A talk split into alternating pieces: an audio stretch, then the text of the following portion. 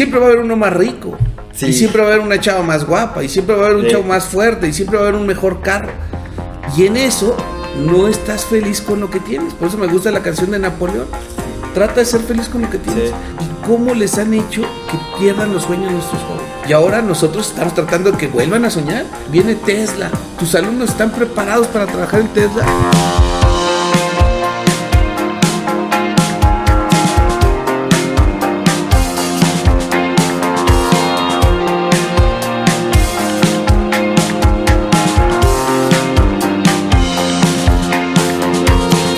¿Qué tal?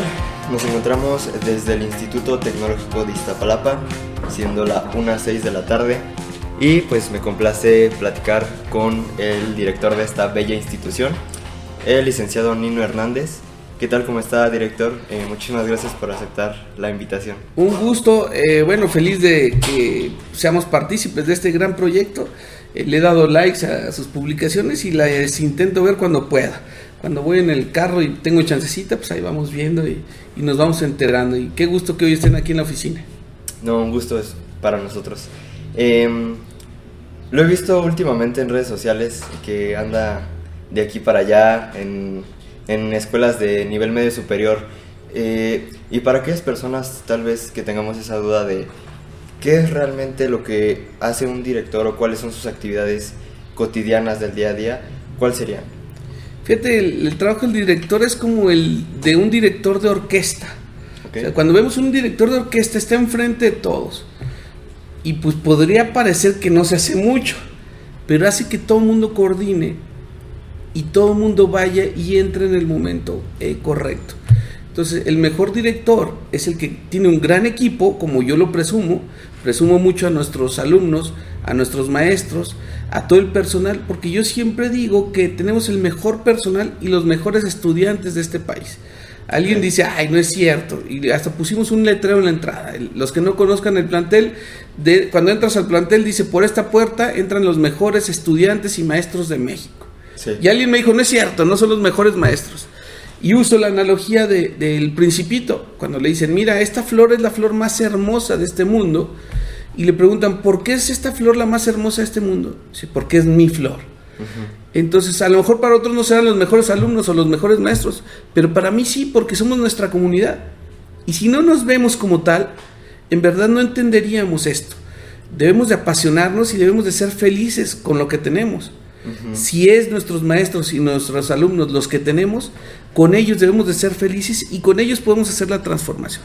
Entonces, la pregunta que hace, coordina planea y organiza, que es parte del proceso administrativo eh, definido por la, parte de la administración en todo momento, eh, y eso es lo que hace. Planea, organiza, realiza y verifica lo que se hace en la institución. Pero yo voy más allá. Yo le voy y le digo que es un reflejo de la institución. O sea, si tú me dices, ¿qué es lo que hace? Yo trato de transmitir una forma de lo que soy llevada a la realidad. ¿Cómo hacerle? Pues muy sencillo. Yo trato que sea una institución a la vanguardia tecnológica. Trato que sea una institución que marque una época, pero sobre todo que trascienda más allá y que cuando yo no esté dirigiendo esta institución, muchos de ustedes, muchos de los alumnos, mucho del barrio, diga, había un director que hizo una marcada, una historia en esta institución. ¿Cómo hacerle? Pues muy fácil. Si una escuela no afecta el entorno donde está, desde mi perspectiva no sirve de nada. Claro. O sea, debe ser el motor de cambio social en el barrio. Debe ser un antes y un después. Por eso que no sé si vieron, pero a la periferia, los que conozcan el plantel, había mucha basura, había escombro. Sí. Y lo que primero hicimos es, vamos a limpiar, para que la gente que viva aquí en los frentes diga, oye, el TEC nos ayuda a que las lámparas de la calle todas prendan. La mitad no prendía, ahorita vienen en la noche y todas prenden. Hicimos gestiones con la alcaldía para que todas estuvieran perfectamente funcionando. Había una parte donde tiraban basura y escombro y tratamos de que no haya basura y escombro. ¿Por qué? Porque el TEC tiene que ayudar a que transforme la sociedad. Y otra que hacemos muy sencilla, nos preocupamos por los kinder primarios y secundarios. O sea, el TEC no debe estar muy bien y haya una, un dualismo estructural educativo eh, en nuestras escuelas del rumbo. O sea, el kinder de enfrente y la primaria de acá enfrente, nosotros nos preocupamos, no sé si vieron algunas personas, le pedimos el apoyo a los estudiantes y repartimos el Día del Niño pelotas. ¿Y qué hacemos? Los inspiramos en dos, en que nuestros alumnos reconozcan y vean cuando eran niños. Y la pregunta es, ¿le hemos fallado? Yo cuando voy a un kinder, una primaria y veo a los niños, recuerdo lo que yo soñaba, lo que yo quería hacer cuando era niño y le, le digo, le fallé a mi niño y nuestros jóvenes estudiantes le han fallado al niño que era puro, que estaba inocente. Eh, me acuerdo del libro del contrato social de Juan Jacobo Rousseau. Los niños son puros, son inocentes. La sociedad lo corrompe. Esa sociedad que me hizo llegar a donde fui, ¿le he fallado a ese niño? Bueno, si es sí, ¿cómo regreso? O sea, por mucho tiempo nos quisieron quitar hasta los sueños. Decían, a ver, jóvenes, no sueñen, pónganse en la realidad donde están. ¿Y por qué no soñar? ¿Y por qué no decir, vamos a llegar a la NASA y vamos a hacer esto? Voy a ser más rico que Carlos Slim. Hace rato hablaba con una persona que decía, es que yo quiero ser rica. Sí. Y le dije, ¿para qué quieres ser rico? ¿Cuál es el sentido de ser rico? Claro. Bueno, porque a mí me enseñaron, yo soy de barrio, eh, la verdad, yo soy de allá, de, soy de un pueblo, pero llevo mucho tiempo viviendo aquí en San Miguel Teotongo, y cuando decimos ahí en el barrio, o sea, rico no es el que más tiene, sino el que menos necesita. O sea, rico contra quién, rico a favor de quién, y la segunda es para qué quiere ser rico. Sí. Porque nos enseñan en muchas escuelas a que el éxito es ser rico. Y nuestra perspectiva no es hacer que sean ricos, sino que transformemos el entorno y que en el mismo cuadrante hay un beneficio económico y un beneficio social. Para mí esa es una persona rica. Cuando transformaste tu entorno y aún así tienes un nivel bien de vida y que después pones un negocio que te crezca mucho el ingreso, pero que tu forma y tu vida no sea hacerse rico, sino beneficiar a la sociedad y muy seguramente si haces una empresa que beneficie bien a la sociedad, casi seguro te vas a, tener dinero. En consecuencia. Pero ¿y para qué quieres el dinero? Sí. ¿Para acumularlo? persiguen un número porque sí, ¿no? Siempre va a haber uno más rico. Y siempre va a haber una chava más guapa. Y siempre va a haber un chavo más fuerte. Y siempre va a haber un mejor carro. Y en eso no estás feliz con lo que tienes. Por eso me gusta la canción de Napoleón. Trata de ser feliz con lo que tienes. No quiere decir que nos conformemos con lo que tenemos. Quiere decir que en el momento vivamos el aquí y el ahora. Y disfrutemos eso y consigamos más dinero, sí, pero que no sea nuestro motor de vida. Porque si no, nunca disfrutas lo que tienes. Nunca disfrutas a tu familia, nunca disfrutas el carro que, en el que vienes. Alguien puede decir, me muevo, me muevo en transporte público. Pues sí, te mueves en transporte público, hay que disfrutarlo. Alguien se burlaba y decía, es que se mueven en transporte público. Ve a Nueva York y mucha gente se mueve en transporte público. ¿Qué tiene moverte en transporte público? E, entonces es disfrutar todo lo que tenemos tan fácil. Ahorita que es un día soleado, ha llovido mucho. Eh, disfruto el día soleado y disfruto el día nublado. Disfruto cuando llueve y disfruto cuando hace calor. Disfrutar todo momento. Vamos a ser felices con lo que tenemos. Hoy yo les puedo decir que yo soy el hombre más feliz. Trabajo en lo que más me apasiona y hemos estado logrando cosas que son desde nuestro, desde nuestro punto de vista marcando época. Ahorita he visitado, yo creo que todas las preparatorias de la demarcación de todas las preparatorias de Iztapalapa. He ido a cantidad de graduaciones, he visto a los ojos y he visto la necesidad y cómo les han hecho que pierdan los sueños nuestros jóvenes. Y ahora nosotros estamos tratando de que vuelvan a soñar, que soñemos juntos y que podamos, yo, yo, les dije, eh, en verdad tengo un sueño, un sueño que no se quede nadie sin estudiar, un sueño de que todo mundo tenga sus tres comidas al día, un sueño que los, los, padres de familia cuando salgan tengan tiempo para ir al parque a, divertirse con sus hijos. Un sueño y un sueño de esperanza de un Iztapalapa mejor, de un tecnológico. Los que conocen, creo yo, que han visto la, la transformación que empezamos a hacer. Hasta hice un TikTok que dice que comience la magia. Porque la magia la hacemos todos, la magia la podemos construir todos juntos. Entonces, e, esa es la parte que nos toca, darle un sentido, darle una visión del plantel, pero sobre todo una visión consciente. O sea, no es una visión de una ocurrencia. Eh, el pensamiento estructurado te lo da el leer y el capacitarte. Entonces, cuando te capacitas y te formas para ser director, pues llega el momento donde dices, estoy listo, estoy preparado para dirigir una institución, pero sobre todo darle un sentido hacia dónde ir la institución. O sea, no, no solamente es aumentar matrícula y acreditar carreras, es hacerlo con una intención. Ahorita vamos a, entrar a la carrera de, semiconductores.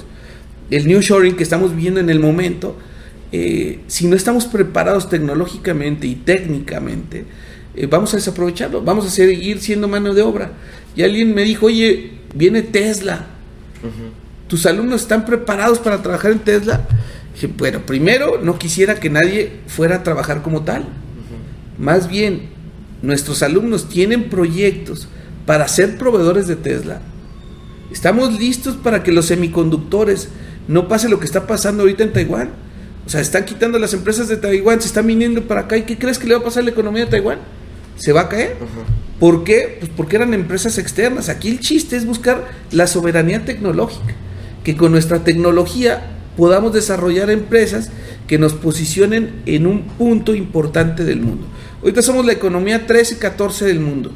Eh, según los estudios, para el 2050 seremos la sexta o séptima economía del mundo. Eh, yo digo que si nos preparamos y si le metemos mucho al aspecto tecnológico, podemos ser de las tres economías del mundo. Por eso cuando me dicen, oye, es que México está mal, está mal en educación, está mal en la economía. Bueno, ¿cuántos países son en el mundo? Más o menos 200, 192 podrán decir, pero luego varían. 200 vamos a poner. De esos 200 somos la economía 14. Y alguien dice que estamos mal, con un, un dólar súper fortalecido. Pues yo no podría entender dónde estamos mal. Y si la tendencia es que vayamos al 2050 en la economía sexta o séptima del mundo, pero si le apostamos a la tecnología, que sea nuestra tecnología, podemos ser una potencia entre las tres principales del mundo. O sea, estamos viendo un momento histórico, podemos dar ese salto cuántico. Y saben, ¿a quién estamos? A los jóvenes. Pero no jóvenes con el echaganismo, o sea, échenle ganas, jóvenes, van a salir. No, así no funciona esto. Funciona con la preparación, apostándole a la ingeniería, apostándole a la matemática dura, apostándole a ver un México distinto, soñar con nuestro país, pero prepararnos para que esos sueños sean realidad. O sea, si nomás sueño, eh, el ejemplo de la lotería, no, sueño ganarme la lotería, sueño ganarme la lotería, pero no compro boleto, pues no. Esto lo, lo transmitimos a quiero transformar México, quiero ser patriota, pero no hago más allá. El más allá es que en nuestros salones de clase entremos a todas las clases, que todo el que esté en prepa busque un lugar donde estudiar. Eh, yo siempre les digo, bueno, yo voy a decir que en el Tecnológico Nacional de México, en cualquiera de los más de 200 campus, pero si no, que estudie en cualquier lado, que estudie y se desarrolle. Eso es ser patriota ahorita. Y qué mejor que enfocarnos en la ingeniería, que es el, punto medular del desarrollo del país. Claro, claro. Eh, pues sí, es como perseguir siempre números, ¿no? Como el dinero, las calificaciones. Eh, usted habla de ciertos pensamientos, dice que hay como cinco formas de pensamientos, que es el pensamiento sistémico, el crítico, el trabajo en equipo, el liderazgo. Eh, hicieron su tarea, ah, creo que vieron entrevistas o leyeron artículos míos. Eh, esos son habilidades blandas que nosotros decimos que van a necesitar el perfil de estudiante en el 2030. Okay. Entonces, los que van a entrar ahorita, entran en el 2023, cuando salgan a la vida laboral, ¿qué habilidades blandas deben de tener? Va a haber un mundo con un chat GTP que nos está aligerando mucho trabajo. Hay un mundo con la inteligencia artificial ya usándola cotidianamente. ¿Qué habilidades voy a tener para cuando entre un trabajo que a lo mejor ese trabajo ahorita en el momento todavía no existe en el trabajo que muchos de los que estudian con nosotros van a salir y hay un perfil de trabajo que no existe. ¿Cómo prepararlos? ¿Cómo ganarle a la máquina? ¿Cómo ganarle a la inteligencia artificial? Eh, ¿Cómo buscar que esas habilidades cuando salgan las tengan? Bueno, yo digo que son varias habilidades. Una, el pensamiento crítico. ¿Y cómo se obtiene el pensamiento crítico? Será el primer punto. Eh, yo siempre promuevo que para hacer un pensamiento estructurado y llevar un pensamiento crítico es bien importante, pero la forma más sencilla es leer. Leer de todo tipo de cosas que tengamos que leer. Entonces tenemos que leer y esto nos permitirá poder desarrollar el pensamiento crítico. Hay muchas formas de hacerlo, ¿no? La primera es, por ejemplo, cuando usamos y hacemos TikTok, ¿lo hacemos conscientes o solamente vemos la tendencia y nos subimos a la tendencia? ¿Qué damos un aporte? ¿Sí? Y podemos ahí poner varios ejemplos. Vamos a traer un maestro de, pensamiento crítico que va a tener después de la clase. Nosotros decimos que educación formal más educación no formal es igual a educación integral, donde la educación no formal es el desarrollo de habilidades blandas. Pensamiento crítico. Dos, trabajo en equipo. Trabajar en equipo nos cuesta mucho trabajo. Yo digo que, que existe un concepto que se llama el mal de Pantitlán y alguien me dijo, ¿cuál es el mal de Pantitlán? Ah, bueno, se intenta, los que no nos vean, que estén en la Ciudad de México o en el oriente de la Ciudad de México, es muy sencillo. En, Pantitlán, para subirte al metro, tienes que empujar, aventar y jalar al de enfrente para poderme subir. Si no, no me subo. Pero ¿qué pasaría si hiciéramos un tratado y dijéramos, vamos a subir en orden? No vamos a aventarnos, no vamos a empujarnos. ¿Qué tal si en orden nos subimos a Pantitlán? ¿Sí? Eso es trabajo en equipo. Vamos a trabajar en equipo, vamos a organizar. A donde lleguemos, trabajemos y organicemos y transformemos esto. El liderazgo. Yo me acuerdo cuando estudié y estudié en varias privadas y públicas. Y cuando te hablan de liderazgo te dicen, ¿qué es un líder? Tipos de liderazgo. Pero nunca nos enseñan a ser líderes. Sí. Y tú ves a niños que desde kinder son buenos líderes. Pero ¿en qué momento me enseñan a mí que no fui líder a ser un líder? ¿En qué momento me dicen qué técnicas debo utilizar para hacer líder. Y, cómo ahí está la práctica. Claro, cómo ponerlo. Entonces, transversalmente, nosotros tenemos un modelo que dice educación formal más educación no formal es igual a educación integral. Y entre la educación integral ponemos poner en práctica. Entonces, nosotros decimos que debe haber la clase de liderazgo, pero aparte ayudarle a desarrollar la habilidad de liderazgo y luego una asociación civil donde puedas poner en práctica tu liderazgo. Ahí está la ACGA que está nominada al Premio Nobel de la Paz, que es una organización importantísima en la cual tenemos eh, ya como aliado estratégico. Eh, la semana pasada tuvimos maestros capacitándose en eh, la habilidad blanda con el enfoque de EA y buscamos varios enfoques de habilidades blandas para hacer un tipo pozolito de todas y sobre todo crear la nuestra. O sea, porque no hay que copiar los modelos externos, sino hay que desarrollar el nuestro. Eh, en, educación se llama la nueva escuela mexicana, que está rompiendo todos los esquemas eh, hacia dónde llevar la, la, educación. Entonces ya tenemos por primera vez en mucho tiempo un modelo propio, que es la nueva escuela mexicana, con un modelo propio de desarrollar el tema educativo. Y bueno, le ponemos responsabilidad social porque yo digo que la ingeniería, si no entiende, y le voy a poner un ejemplo que pongo mucho, cuando vas en Zaragoza, ¿qué vemos? Vemos carros, vemos edificios, eh, pero yo no veo y no quiero que nuestros alumnos vean lo que se ve, sino, sino lo que no se ve. Antes que había un lago ahí cerquita, ¿y dónde está el lago? Sí. Había árboles, ¿dónde están los árboles? Había un ecosistema, ¿y dónde está el ecosistema? Si no entendemos que no debemos de hacer lo que no se, o sea, de ver lo que no se ve, es lo que y a donde yo quiero llevar la ingeniería.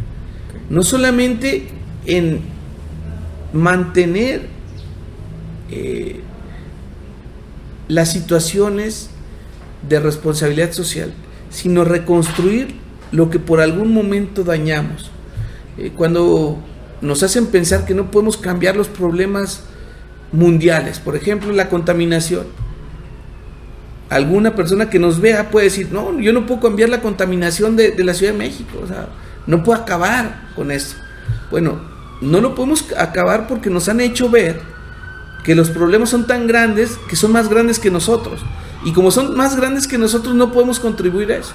Es por eso que yo les invito a reflexionar. No vamos a cambiar el problema del agua de toda la Ciudad de México, pero sí podemos cambiar el problema del agua de nuestro metro cuadrado sí podemos cambiar el problema de la contaminación de nuestro metro cuadrado. Entonces la ingeniería debe ir hacia allá, debe ir a una reflexión donde no intentemos cambiar todo, sino solamente el metro cuadrado donde estamos, y en ese aporte somos 23 millones aquí en la Ciudad de México y zona conurbada, imagínense 23 millones de metros cuadrados. Cuando entendemos que la ingeniería debe de ir no solamente a lo que se ve, sino a lo que no se ve, y cómo regenerar lo que otras generaciones acabaron por muchos aspectos. Yo nunca juzgo nada. ¿Cómo le hacemos para que eso pase? Eh, sé que una persona que sea profesional de la educación que vea esto va a decir, bueno, eso es totalmente utópico. Pero esa palabra utopía aquí en esta palabra ya no vale, porque tenemos unas utopías que llevan a la realidad lo que para muchos es un sueño. O sea, acabo de ir a un, a un lado del reclusorio eh, Oriente, donde hay spa, donde hay lavadoras para las señoras, donde hay un comedor, que llega la señora, le, le ayudan a preparar la comida, echa las cargas de la lavadora y se va a que le den un masaje en un spa gratuito. Si me dicen que eso, eh, esa utopía por eso digo que, deben de cambiar el nombre de Tomás Moro, ya no es utópico, porque aquí lo utópico en Iztapalapa se lleva a la realidad, entonces debemos de pensar una palabra nueva que no existe para entender algo que es totalmente inalcanzable, porque lo utópico aquí ya se alcanzó. Entonces cuando decimos de estos modelos y me dicen, no vas a poder hacerlo, los invito a que conozcan utopías aquí en, Iztapalapa.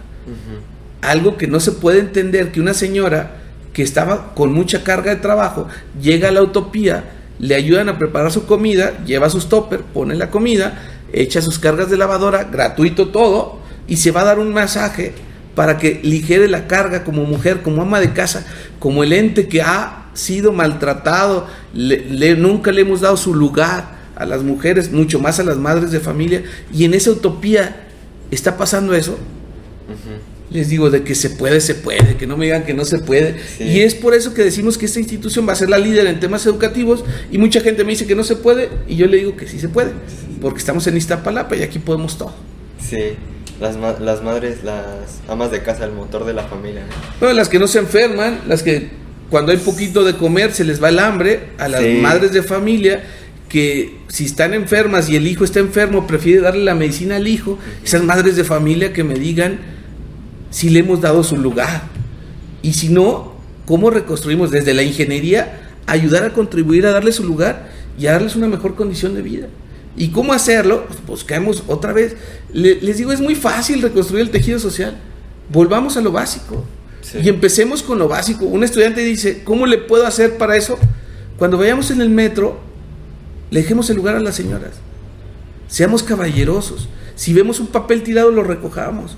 Ustedes si vienen a la institución evitamos que haya un solo papel tirado. Y hacia eso vamos. Vemos un papel y lo recogemos. Pero no solamente tiene que ser en la, en la escuela, sino en la ciudad. Yo le digo, hagamos un ejemplo sencillo. Vayamos en la calle, en el barrio más bravo, en el hoyo, es más, vamos a hacerlo. Caminemos y sonreamos a la gente. ¿Qué creen que va a pasar? Les van a regresar la sonrisa. Y a lo mejor les van a hacer el día. Vean una persona que viene. Ayer fui a una graduación al, colegio Bachilleres 10. Había una chava vestida de blanco. Me llamó mucho la atención. Porque gritaba, saltaba, era feliz. ¿Y saben qué pasó? Contagió a todos los que estaban en esa área. ¿Por qué no somos ese ente de contagio de felicidad? Y eso nos va a dar soberanía personal, nos da control sobre nuestra persona y nos ayuda a buscar lo que queremos hacer. ¿Por qué no volver a esas cosas básicas? Sonreír, imagínense. Saludar a la gente. Intentar contribuir a la sociedad desde la felicidad. Y esa felicidad y esa soberanía la tiene, desde mi perspectiva, que dar el tecnológico. Esa felicidad la tenemos que dar aquí. Y por ejemplo, habla de la educación este, no formal. ¿Cómo, ¿Cómo podríamos o cómo se podría implementar esa educación no formal aquí en el tecnológico? Va a empezar. Porque se refiere, la educación formal se refiere a estudiar aquí, venir a clases, esa es la educación formal. Ok, la, educación formal es la educación que está estructurada, ¿sale? El maestro en el salón de clases da una clase y pone una calificación para el conocimiento. Esa es educación formal. La educación no formal es el que te ayuda a desarrollar la habilidad. La intención mía es que el próximo semestre tengamos un diplomado de habilidades blandas gratuito para que los alumnos, dependiendo dónde van, el semestre que sea, yo le voy a apostar a los que van a llegar nuevo ingreso, porque ellos van a tener los seis módulos del diplomado y que ellos desarrollen la habilidad. ¿Sí? Entonces termina a la una de la tarde, por así decirlo, la educación no forma, formal, perdón, e empieza una nueva escuela donde hay una educación no formal. Yo soy muy del pensamiento socrático, ¿no? O sea, vamos a romper el salón de clases y la, la, escuela, esas clases a mí me gustaría que fueran como un, en una ágora, o sea, abajo de un árbol. hablando de, liderazgo, imagínense, porque si lo pones... Antiguos, ¿no? Pues mira, volvemos a, los puntos. Eh, volvemos al, al pasado, a entender lo que ellos ya aprendieron y traerlo a una vida moderna. Alguien me dice, oye, es que tecnológicamente no se puede porque hemos avanzado mucho en la tecnología. Pues sí se puede porque hemos adaptado o podemos adaptar esas cosas en este nuevo momento. Yo estoy a favor del uso del teléfono y de las tablets en los salones, pero estoy en contra de que lo usen cuando el maestro está hablando y estás viendo el TikTok. No, vamos a usarlo para contribuir a la clase. O sea, la tecnología la tenemos que usar en beneficio para ayudar a construir el conocimiento estructurado. Es hacia donde yo promuevo. Por eso aumentamos 25 veces el Internet en este plantel. Y cambiamos toda la estructura de Internet. Y la, ahorita tenemos 5 gigas en servicio al estudiante. Pero yo quiero pasar a 25 y después a 100. Algo que, que me dicen, oye, no se va a poder porque ni siquiera los cables, ni siquiera el soporte de los proveedores te van a dar para eso. Tiene que haber un modo. Tenemos que tener el mejor Internet de cualquier institución educativa. Pero que ese Internet sí se use en TikTok porque yo lo, llego a usar, pero sobre todo que se use para el aumento del nivel académico en la escuela. Sí, pues es algo que a lo mejor en, ya en tiempos modernos es algo ya básico para cualquier, para cualquier escuela, incluso para el hogar, ¿no? El, Definitivamente. El tener, acceso a Internet yo creo que es algo ya básico, ¿no? En, términos y además es lo que va a necesitarse en el momento, o sea, no puedes salir estar apartado de esto. Tienes que estar en parte, pero darle el enfoque académico. Sí, con tanta revolución digital. Ya ni digas. Em, en el aspecto de que, bueno, ya que toca el tema de que pues, igual la escuela también ha tenido esta dinámica casi durante 100, casi durante 100 años, el, el hecho de que tengamos un pizarrón, un cuaderno, o sea, es la misma dinámica ya muy antigua, que sin embargo se enfoca, siento mucho que en la teoría, más allá de, de practicar algo, ¿no? Más allá de, un ejercicio matemático, que sí está bien, o sea, eso, eso es algo que sí se debe hacer. Pero, por ejemplo, como usted lo comenta, ¿no? Habilidades blandas. ¿Cómo aprendo habilidades blandas, no? Yo, yo a lo mejor pensaría que la mejor forma o la forma más óptima sería haciendo como prácticas o simulaciones de cómo se, qué, qué se presenta en, en una empresa, qué, qué tipo de problemas se presentan, ahora cómo lo resolverías tú y cómo lo gestionarías. Y llevarlo a la práctica, como que hacer eh, cierta, como no sé, un salón de, de, prácticas o de simulaciones de, de, escenarios, como si fuera una, casi casi una, una, clase teatral, ¿no? Por así decirlo. Eh, la pregunta que tengo es, usted, usted había comentado acerca de que iba a cambiar, tenía una idea de cambiar la dinámica de la escuela que era hacer tres días de práctica y dos días de, dos días de teoría. Que este, en esos días que no se viene a la escuela se ocuparan para, para preparatorias. Era, es una propuesta. O sea, he hecho varias propuestas. Digo que sí vieron muchos videos míos. Eh, una propuesta era que en la ciudad hay mucha gente que no tiene acceso a la preparatoria, aunque ya es una obligación eh, pero no, no tiene acceso porque no hay lugares donde estudiar, o sea, no hay espacios físicos. Entonces yo decía que el tema del aula invertida, que es que la teoría la veamos en la casa y la práctica en las escuelas, y yo hacía una propuesta en algún momento donde eh, pasara lo mismo en las universidades. O sea, si queremos duplicar la matrícula de universidades, era muy sencillo dividamos esa aula invertida en tres días en el plantel y dos días en la casa, o sea, lunes, martes y miércoles en un turno, mañana y tarde en la escuela, jueves y viernes en la casa. Y otro turno tuviera jueves, viernes y sábado en la escuela y lunes y martes en la casa. E, e, era la propuesta que nosotros hacíamos en algún momento para poder duplicar la capacidad instalada en los planteles. Eh, pero bueno, como esa propuesta he hecho una que, me juzgaron mal, ¿no? Pero yo le decía que todo egresado, para terminar de disminuir la desigualdad en el mundo, y específicamente en Iztapalapa, a todo egresado de una carrera universitaria se le diera el gobierno 500 mil pesos. A cada uno de los egresados. Egresas de la carrera, denle 500 mil pesos. ¿Por qué? Porque es muy o sea, rompe con todos los esquemas, ¿no? Porque van a decir, ¿por qué darle a los, si le critican porque le dan a los jóvenes beca? Imagínate si le dan 500 mil pesos a cada egresado.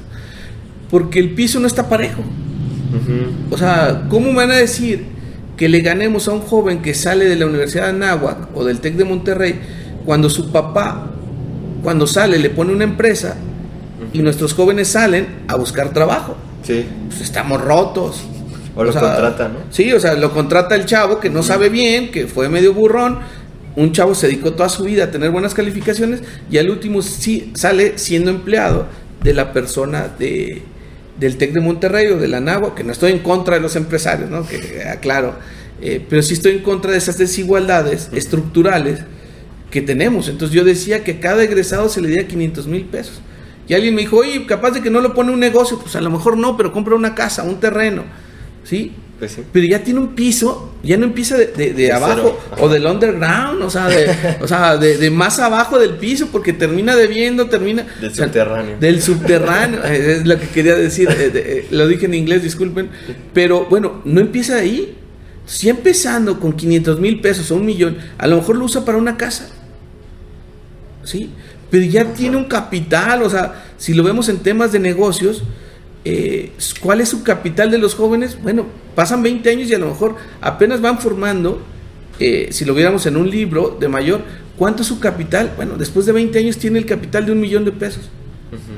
Sí, pero el que salió con una condición económica desde antes de una universidad privada, cuando sale a los 21 años tiene un capital de 5 millones de pesos. Y él, el joven de nosotros, después de 20 años, pudo, pudo llegar a tener un millón. Pues ¿cuándo va a terminar esa desigualdad? Sí. Entonces, son propuestas que a veces he hecho, a veces me dicen, no, son imposibles, pero bueno, pues hay que hacer propuestas, hay que hacer algo, pensar en algo diferente para poder disminuir la desigualdad estructural que hay. No quiere decir que sea en este gobierno la desigualdad, ha sido histórica, y por eso digo estructural, pero ¿en qué momento la vamos a romper? la primera forma es que estudies, ¿no? Ya, ya llevas ventaja. Pero cuando vas a alcanzar a, este otro eh, nivel de clase, bueno, pues va a ser muy complicado. Entonces, así como hacemos propuestas, eh, luego nos dicen que, que, unas están medias acá, medias locochonas, pero yo creo que para lograr terminar con la desigualdad estructural, tenemos que hacer este tipo de propuestas. Tenemos que hacer propuestas que rompan lo que comúnmente hemos estado acostumbrados. Imagínense en el debate público que yo diga esto, pues seguramente van a decir, ay, ¿cómo crees? O sea, eh, será muy cuestionable, ¿no? Pero hay que hacer propuestas. Eh, por eso digo que eh, yo tengo un sueño. Y esos sueños es terminar con la desigualdad. Y para terminar con la desigualdad no podemos hacer lo mismo que hemos hecho toda la vida. Vamos a terminar la desigualdad histórica. Por ejemplo, en, e, en, ese tema, ¿usted qué tanta capacidad o poder tiene sobre esas, sobre, sobre cambiar esa infraestructura, por ejemplo, a nivel plantel? ¿Qué tanta capacidad tiene usted como para no sé, para hacer un cambio? Mira, por, hoy estamos viviendo una época histórica. Primero tenemos un director general que se llama el profesor Ramón Jiménez. Y el profe Ramón Jiménez quiere exactamente eso. Quiere terminar con la desigualdad. Y nos da muchas libertades de operar. Yo siempre le digo a los empresarios cuando platico con ellos, porque me invitan mucho a platicar con ellos. Y les digo, no sueñen lo que pueden hacer con el dinero Carlos Slim Sueña lo que puedes hacer con tu dinero, el dinero que tienes. Pueden ser 15 mil, puede ser una persona que vende hot dogs eh, o tacos.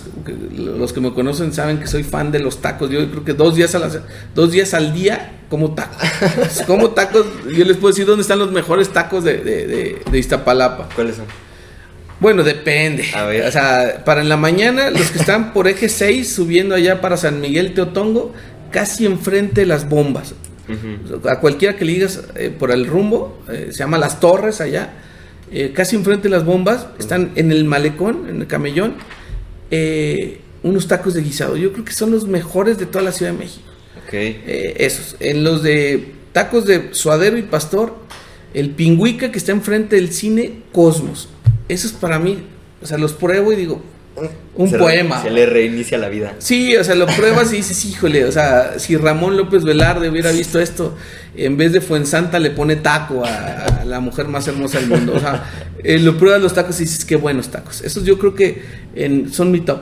Y el problema con los youtuberos y los TikTokers es que van a los lugares solamente en la Roma, en la Cuauhtémoc, y creo que la mejor comida de la Ciudad de México está aquí en Iztapalapa. Es de barrio. Ah, bueno, sentadito en la banqueta con, un boing de mango. Bueno, coca si anda fresón uno, pero si un boing de mango, uno de guayaba, con un taco en la mañana. A mí me gustan los de los de suadero con picoso con moronga y es una mezcla rara pero riquísima.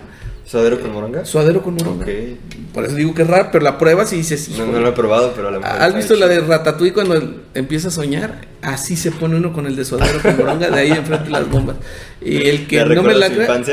Híjole, me recuerda todo, o sea, lo que me ha pasado bueno y malo en la Ciudad de México, se lo pruebas y dices, ay, qué rico todo. Entonces, eh, cuando... ¿Ese taco sabe Iztapalapa, podría decir? Yo creo, fíjate, está bueno ese concepto, ese taco sabe Iztapalapa. Ajá. Sí, en verdad, o sea, lo pruebas y es ese contraste entre el suadero picoso y la moronga, como es la ciudad. O sea, Iztapalapa es una ciudad de contrastes. es una ciudad donde un día llueve y al rato hace calor, pero un día te puede ir muy mal, pero en la tarde haces un buen negocio y haces un buen trato. Son 100 mil unidades de negocio aquí en Iztapalapa. Si tú ves un mapa arriba, si, si lo vieras así como con un dron, no ves que haya casas en Iztapalapa son puros negocios, 100 mil unidades de negocio. Pero cada casa es un negocio. De todo tipo. tú pon una, una, imagínate un dron arriba y los que vivimos aquí o caminamos aquí, y ya cuando les digo de esta manera, sí te das cuenta de eso. O sea, cada casa es un negocio. O sea, camina y casi cada casa es un negocio. O sea, está el negocio frente y atrás está la casa. O está una vecindad adentro. Eso somos en Iztapalapa, una ciudad de contrastes. Yo que quisiera que todos fueran formales, con las nuevas condiciones de Hacienda, ya no hay tanto problema. Eh, pero pues el que esté en la informalidad, pues también es un reflejo de Iztapalapa. O sea, es un reflejo de cómo se desarrollan los negocios. De la cultura. Y es la parte que tenemos que hacer desde la ingeniería. O sea, toda la vida va a ser la frutería chiquita o vamos a deshidratar el producto y lo vamos a vender deshidratado. O vamos a hacer petina de, de, los productos que se te echen a perder. Como en una escuela, y ahí viene el motor de cambio social, le puede ayudar que el que vende fruta y se le está echando a perder, como la deshidrato y le hago polvo y luego la vendo en cremas. Por así decir, está hablando de, negocios, ¿no? Y así como le podemos poner la tecnología a los productos que vendemos en Iztapalapa. Ese es el sueño y es hacia donde nosotros eh, queremos llevar la escuela, que sea el motor de cambio social, la transformación social. Y yo siempre acabo mis discursos, no se preocupen, les digo en las prepa. Aquí está el Tecnológico Nacional de México para dar la cara por la educación de este país. Así lo cerramos siempre, para, para, poder contribuir, para, que la ingeniería cambie eso. Y es mejor la, la, máxima casa de ingeniería de este país. Aquí estamos, en el Tecnológico Nacional de México. Sí, sí, sí. Y por ejemplo, regresando a esa pregunta de, de su capacidad de, de cambio, eh, por ejemplo, con respecto a la propuesta que tiene de, de esos tres días eh, prácticos y, dos teóricos. Eso está fuera totalmente de mi posibilidad eh, de gestión. Okay. Pero yo siempre digo, hay, hay lugares y hay ventanillas, o sea, hay foros en el Congreso de la Unión donde hemos hecho, ahorita estoy terminando de escribir un artículo de cómo la nueva escuela mexicana, ¿sí? Eh, se puede contribuir desde el tecnológico a la nueva escuela mexicana. Hoy te estoy haciendo cómo es la propuesta, también estamos escribiendo eso, de la propuesta de cómo el Tecnológico Nacional de México ha aportado al modelo educativo de la cuarta transformación y cómo puede seguir contribuyendo. Entonces, siempre hay foros donde hacerlo. Porque yo podría decir, no, no está dentro de mí hacerlo. Pero está el Congreso de la Unión que abre foros. ¿sí? Y en muchos lados podemos.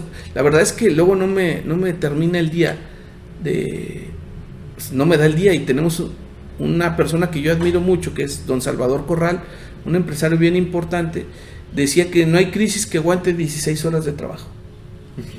¿Sí? Y es lo que trato de hacer. O sea, el país está para poder trabajar 16 horas a favor del país. Por eso dice el, presidente que va a tener dos sexenios o que tuvo, ha tenido dos sexenios, porque trabaja 16 horas al día. Eh, ese sexenio es lo que nosotros tratamos de hacer aquí. O sea, vamos a tener 16 horas de trabajo. Y esas 16 horas de trabajo nos van a ayudar a tener un mundo, un, plantel mejor. Eh, entonces, a pregunta explícita, ¿se puede? No se puede con mi poder de decisión. Sin embargo, hay foros donde podemos hacerlos. Eh, ojalá me alcanzara el tiempo para poder hacer en todos los foros trato de ir hacia todos los foros donde se hable sobre el futuro que viene en la educación y cómo lo, lo, traduzco a nuestra institución y cómo lo traduzco al Tecnológico Nacional de México. Ese es el reto. Por ejemplo, algunos planes puntuales que quiera compartir tal vez con la comunidad que vaya a desarrollar próximamente en el TEC. Ahorita vamos a hacer la, aula Maker, que va a ser una mezcla entre aula Maker y un Fat Lab para darle a la ingeniería eh, lo Maker. Y la pregunta a alguien sería, ¿qué es lo Maker? Es hacer, o sea, que la ingeniería empiece por lo básico y que hagamos cosas muy sencillas. Te voy a poner una, un ejemplo muy fácil en ingeniería. Eh, para automatizar algo eh, se puede hacer con un PLC que vale 10 mil pesos o con un Arduino que vale aquí en República del Salvador 50 pesos. ¿Sí? ¿Qué es lo que yo sueño? Que sea muy maker. alguien me decía, es que hay que enseñarles puro PLC en la institución. Bueno, le enseñaría puro PLC si estaría pensando en que todos mis alumnos van a irse a trabajar a una industria y van a ser empleados. Pero el asunto es que yo no quiero eso. Yo quiero que manejen PLCs por si se van a la industria, pero que el Arduino nos ayude a solucionar problemas que después sean muy fáciles de comercializar. Lo pongo muy fácil. La tiendita de aquí en la esquina a lo mejor necesita una domotización o domotizar su negocio o automatizar algo. Bueno, yo quiero que imagínense una persona que vende 500 pesos al día, le digamos que para automatizar su proceso necesita un PLC de 10 mil pesos. Seguramente me va a decir, no, pues no. Pero ¿qué pasa si soluciono problemas con arduinos muy sencillos que valen 50 pesos, ya con la ingeniería que puede valer mil pesos y que con esos mil pesos le solucionas un problema a la tienda? Dos cosas. Primero, estamos dando validación a nuestro modelo educativo, estamos solucionando un problema social, pero aparte estamos generando riqueza a través de la ingeniería. Entonces, se forma el modelo que yo quiero que la escuela sea el motor de cambio social y que la ingeniería cambie problemas reales de la sociedad. Y es hacia donde nosotros queremos ir en, este modelo, ¿no? Eh, yo sé que volvemos, son cosas que a veces suenan como que complicadas, pero con el aula maker, FatLab nos van a poder ayudar a encontrarle sentido al Arduino. Que yo por mucho tiempo estuve en contra del Arduino hasta que vi ejemplos que solucionaban muy baratos problemas muy locales. Entonces, vamos a Arduino, vamos, pero también tenemos que enseñar PLCs. Eh, y vamos a hacer varias cosas. Eh, soñamos que, la alcaldía nos ayude, estamos haciendo la propuesta del huerto urbano más grande de aquí de, la alcaldía, ponerle en todo el pedazo vacío que tenemos todavía en el plantel y que ahí sea una sustentabilidad y que seamos un tecnológico saludable, sostenible y solidario. Y en esa parte de sustentabilidad, los que saben es que desde nuestro biodigestor generamos parte de la electricidad y parte del gas que necesita nuestra cafetería y algunos laboratorios. Entonces, el gas de la cafetería lo generamos aquí a través del nopal. O sea, echamos nopal, hacemos un proceso de biodigestión y el gas con el que ustedes comen sus alimentos, casi todo es generado por nosotros. Entonces, buscamos la sustentabilidad. Yo busco que las lechugas, que se consuman en la cafetería serán generadas desde nuestro eh, eh, huerto urbano, que el jitomate que se ha generado para la cafetería se ha generado y lo que sobre, bueno, pues lo comercializaremos o ya veremos qué, o se lo donamos a los alumnos que trabajen aquí, ya veremos qué vamos a hacer. Pero la intención y primera intención es que seamos sustentables en todo lo que podemos buscar hacer la sustentabilidad.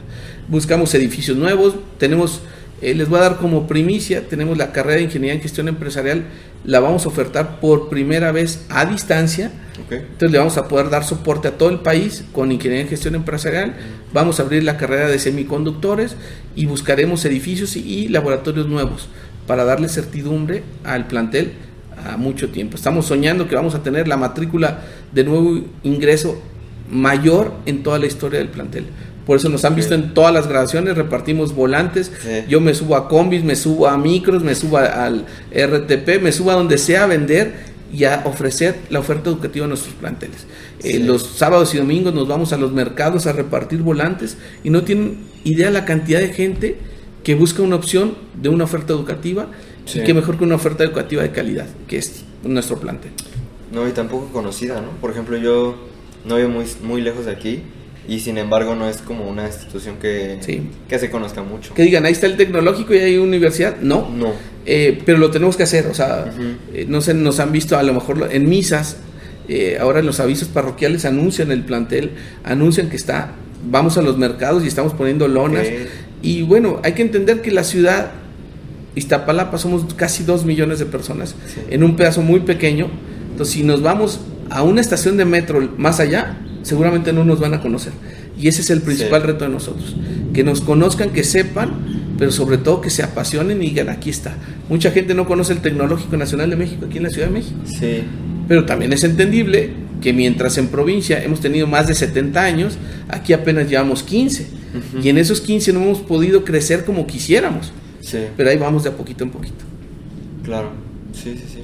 Y también este, este como problema que existe, ¿no? Que hay un déficit de tanto de oferta educativa en el tema de nivel superior y, o sea, hay más, más demanda que oferta de, de, educación superior, ¿no? Y yo creo que eso es a lo que muchas veces este, deja fuera a las personas, ¿no?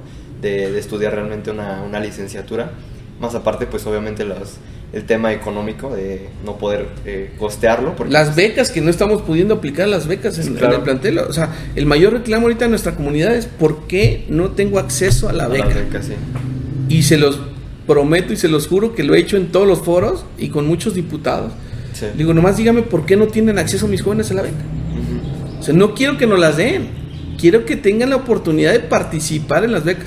En, los mensajes me dicen, muy bien, échale muchas ganas en promover el TEC, pero ¿para cuándo las becas? No es algo que dependa directo a mí. Yo puedo responder, no dependen de mí las becas.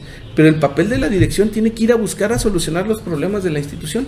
Y el problema ahorita más claro, si tú me dijeras, ¿cuál es el reto más complicado que tienes ahorita como institución? Es la beca. O sea, que nuestros alumnos les permitan tener el derecho a solicitar beca. ¿Y eso por qué? O sea, ¿qué se debe? Se supone que estamos en una en un lugar donde no somos tan de tanta marginación para poder aplicar.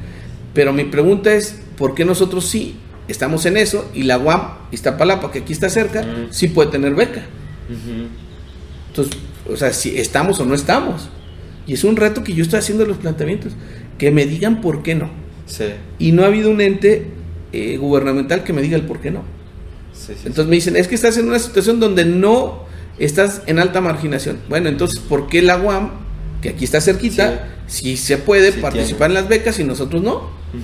Ahora sí, como dijo aquel, que alguien me explique.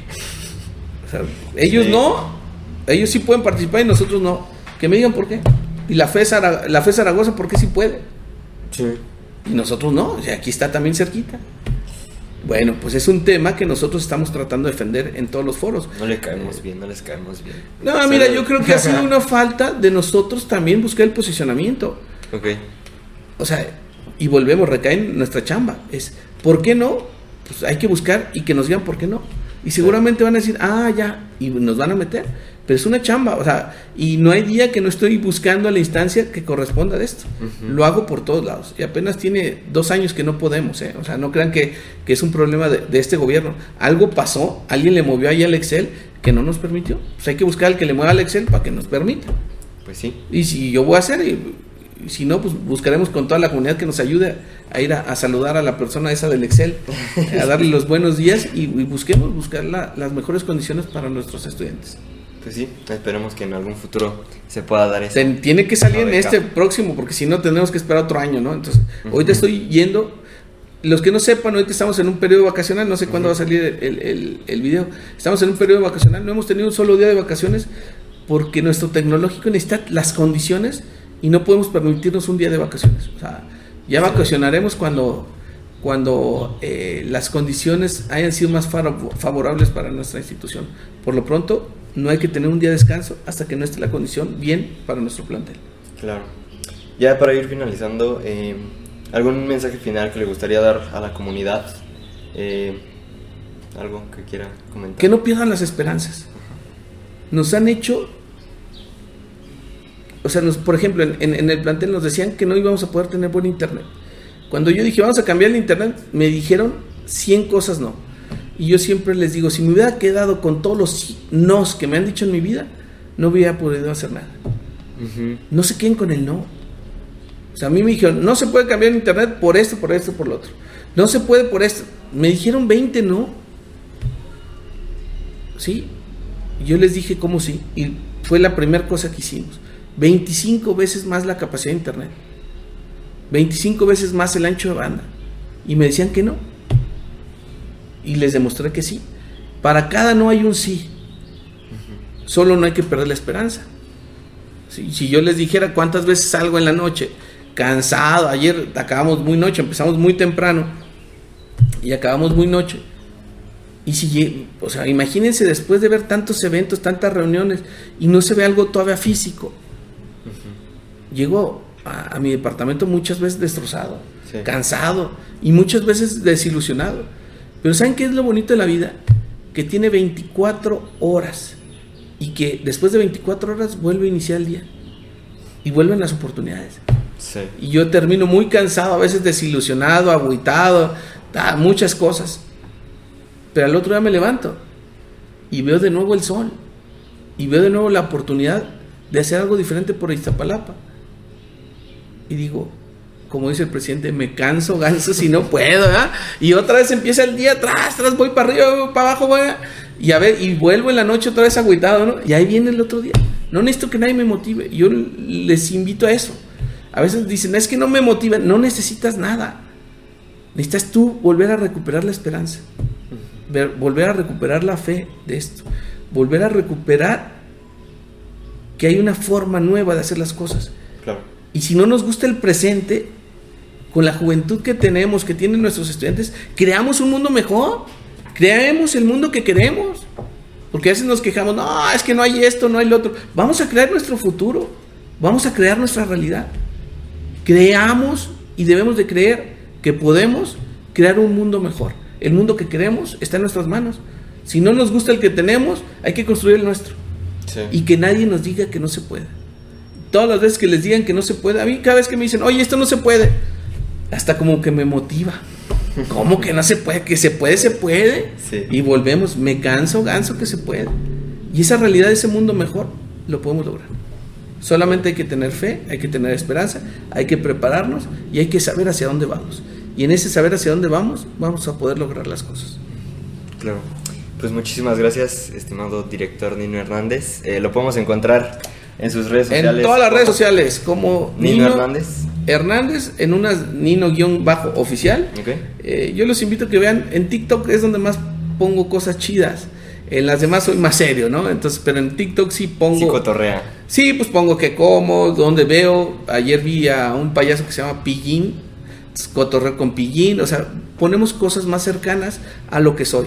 Eh, en la otra parte comunicamos una, una, parte que queremos decirle a nuestra comunidad, pero en TikTok sí, pues, como que la red social se permite más. presta para eso. Eh, para poder cotorreo y pongo siempre tacos. Entonces, el que quiera saber de buenos tacos, ahí, ahí lo pongo y pongo la ubicación. Y el que conozca de buenos tacos, que me quiera decir, pues que me lo ponga en los comentarios. Ahí seguramente estará etiquetado, arrobado en, en las, en las redes sociales y que me diga dónde hay buenos tacos. Y, ya, y los que van a los tacos que fueron, pues también etiquétenlos para que vean. Hoy me mandaron la tres. Guía del taco. La guía del taco. Hoy me mandaron tres personas que fueron a tacos que yo les recomendé. ¿Ah, sí? Dicen, están buenísimos y lo que tú. Eh, sí, buena recomendación. Pues imagínense, todo el día andamos. El director general nos dice que hay que ser directores de territorio y no de escritorio. Sí. Eh, alguien me dijo, oye, te ves más morenito de cuando hace algún tiempo. Y me veo porque he estado mucho en el sol. O sea, créanme que he estado en el sol. Eh, hay que ver qué traemos al tecnológico. Hay que ver los pasillos de los planteles. Eh, y es a donde invito a los directores. Salgamos del escritorio. Aquí estamos cómodos en el escritorio. Pero salgamos a ver qué necesitan nuestros jóvenes estudiantes. Sentámonos en las bancas a que nos digan dónde nos estamos equivocando y cómo corregirlo. Porque casi siempre los jóvenes tienen la solución del problema. El problema es que a veces no los escuchamos. Nuestros maestros tienen las soluciones de los problemas, pero a veces no nos damos como directivos el tiempo para ir a escucharlos. Tomarnos un refresco, sentarnos y ver qué podemos cambiar. Entonces, si le hacemos esto, hay que salir de, la oficina, hay que salir a la calle a gestionar por el plantel, hay que salir a la calle a dar a conocer nuestro plantel y posicionar como la máxima casa de estudios que somos en el país, el Tecnológico Nacional de México. Claro. Si no conocen al TEC, váyanse a dar una vuelta. El que no conozca, los invitamos y miren, les va a gustar. Sí, claro. Para que nos vengan a saludar. Pues muchísimas gracias por su tiempo y pues eh, muchísimas gracias a todos ustedes por estar viendo este podcast y nos vemos en una próxima transmisión. Hasta luego. Bye.